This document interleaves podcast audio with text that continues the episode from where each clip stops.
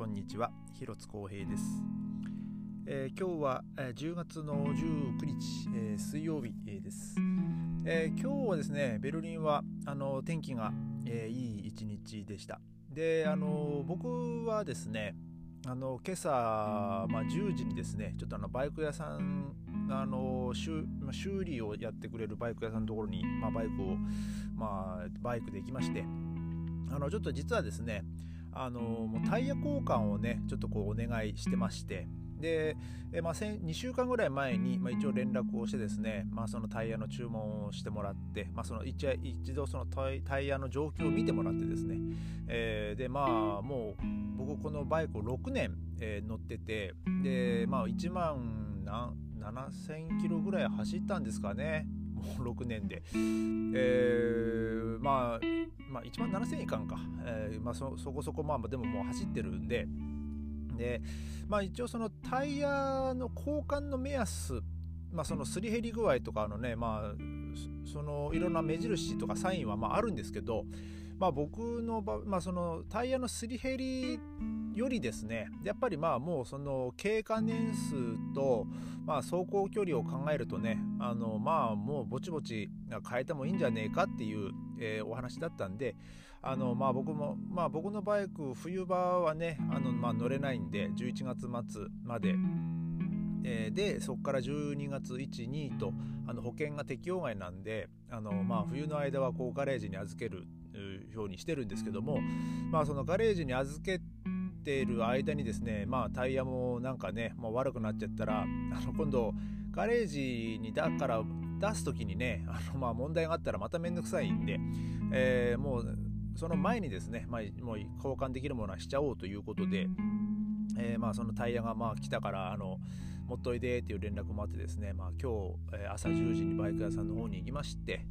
でまあ明日の10時にまあ取りに行くと、まあ、あのまあバイクの方はねあの夕方6時ちょっと前ぐらいにあのもう修理終わったよっていうまあ連絡がまあ来たんですけども、えー、まあなんとかね、まあ、あの今まで、ね、お願いしてたもともとはバイクを買ったお店にねいろいろとこやってもらってたんですけども、まあ、このポッドキャストでも確か喋ったと思うんですけどもそこのバイク屋の親父が、えまあ、そのコロナの影響でね、まあ、バイクも売り上げがまあまあ、少なくなってみたいな感じで、まあ、店を閉めるってことになってですね。でそこから、えー、まあ、近所のバイク屋みたいなところがあってですね。まあそこにまあお願いをしてたんですけど、まあ、そこがねなんかいかんせんこのえー、まあ、その予約が取れないっていうかなかなか取れなくてですね、うん、で,、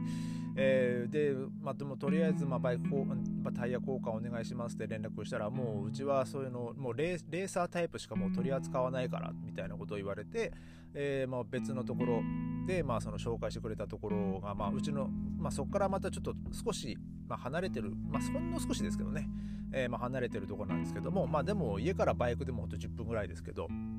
まあ、歩いても20分ぐらいのところで、えー、まあ、そこに連絡をして、まあ、今回ねいろいろとこう、まあ、やってもらって、えー、で、まあ、なかなか本当親切なね、まあ、ちっちゃいお店なんですけどもあのあのすごい親切でいろいろとこう教えてくれて、えー、でね、まあ、こんなに早く、ね、やってもらったんでね、まあ、本当助かるなと思ってるんですけども、まあ、明日またバイクをねちょっとまあ受け取りに、えー、行かなきゃいけないんですけども、まあ、ちょっと仕事前ですけどね。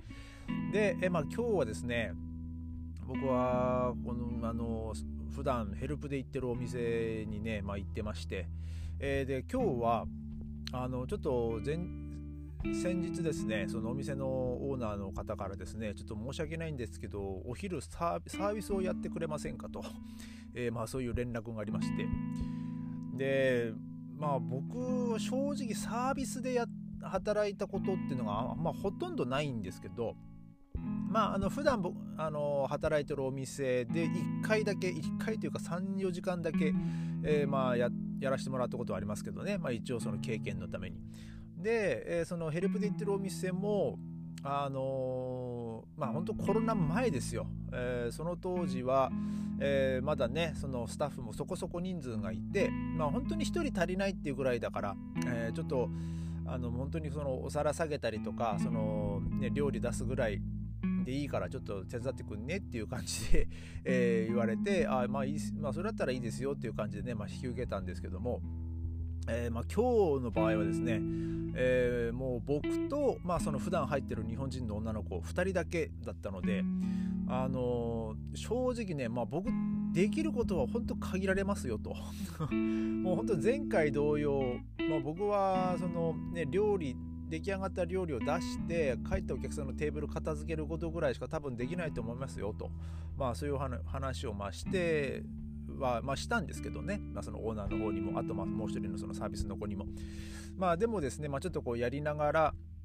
まあ、あの飲み物とか、えー、あとまあそのビール まあ本当ビール注ぐのもね僕学生の時のあの居酒屋のバイト以来でしたけどもね。まあそれもまああ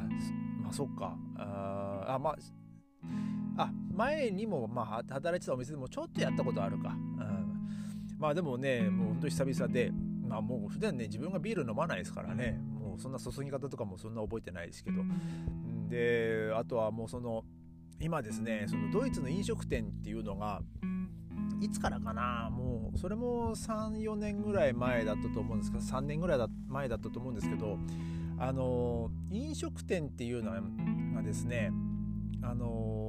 まあ結構そのまあ、黒いお金って言ったら言ったらあれなんですけどで、まあそうまあ、ドイツの、まあ、税務署から結構いろいろ目をつけられてるあのお店もまあいっぱいあったって言われてあの実はですねもう全部あのお店のレジがですねもうネットでつながって税務署の人がこう見れるようになってるんですよ。あのだから全部インターネットであのレジがもうあの全部こうネット上でネット上でというかもう税務署の人がこういつでもこう見れるチェックできるっていうシステムを導入しなきゃいけなくなってですね。まあ大抵まあどこの飲食店も今そのそういうレジになってると思うんですけども。まあただそこのレジの僕その扱いとかもね全然分かんなくてですね。まあ、ちょっとこう簡単に教えてもらったんですけど。まああのね普段ね働いてるお店ですしまあそこのお店のメニューとかもまあね全然頭に入ってますからあのまあこのメニューがどこにどこのなんつうんだろうなそのボタンボタンのところに入ってるかっていうのがねまあ分かればねまあこう押して、えー、あとはもう入ってこうね決定みたいなのを押すとまあその注文がこうねあの寄付家の方にキッチンの方に行くっていうのシステムはまあ分かってたんでまあそのレジねその入力とかもねまああのあのまあいろいろ教えてもらいながらですけど、まあ、なんとかやってですね。でまあさすがにあのお会計はねあのもう自信がないんであのもう一人の女の子の、ね、方にまあ全部やってもらって、えー、でまあ僕はもう本当にもう料理を出す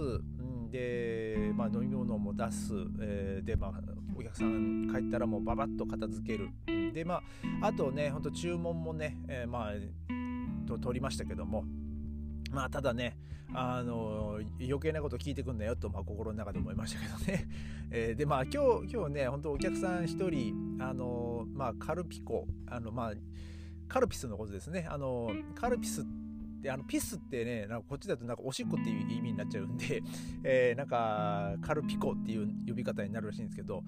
ここの飲み物はあのミルクなのってこう言われてえー、まあ、僕はですねいやこれミルクじゃねえな、まあ、牛乳ではねえなと思ったんでですけど、まあ、一応乳製品って言ってきゃいいなと思ってあのいやこれはミルクではないですけどもあのミルクプロダクション、まあ、あのミルヒプロダクトですと、えー、乳製品ですと。まあ言ってね、まあ、ちょっとまあ逃げたんですけど。で、まあ、その話をそのサービスのところ、ね、その女の子にもしたらいやそれでいいんじゃないですか？みたいな。えー、なんかねそんな感じだったんでじゃあだからねそれしか答えらんねえんだよなつって。でいいよねみたいなね感じだったんで。まあでもねなんかそのお客さんはあまりお口に合わなかったようですね。多分初めて飲んだんでしょうけど。なんかあんまりこう減ってなかったんでそのまま帰ってましたけどねそのご飯は食べて、うん、でまあ今日は、えー、まあ3時間ほどえー、まあ、そのサービスの仕事をね、まあえー、結構ねお客さん入ってきた時にねうわこれ大丈夫かなと思って。あのー、まあ、ちょっと少し不安だったんですけど、まあ、ちょっと一組一組、まあ、ちょっとこなしてったらですね、まあ、ちょっとだいぶこう、まあ、慣れてきた感じもありまして、まあ、あとはですね本当お客さんが帰ったらもうすぐババッと片付ける、まあ、その片付けに関してはですねもう僕普段あの働いてるお店の方でも時々ちょっと前の方がもう完全にねもう手が塞が塞がってる状態の時にですねもうそういうのはもう僕やったりもしてたしてるんで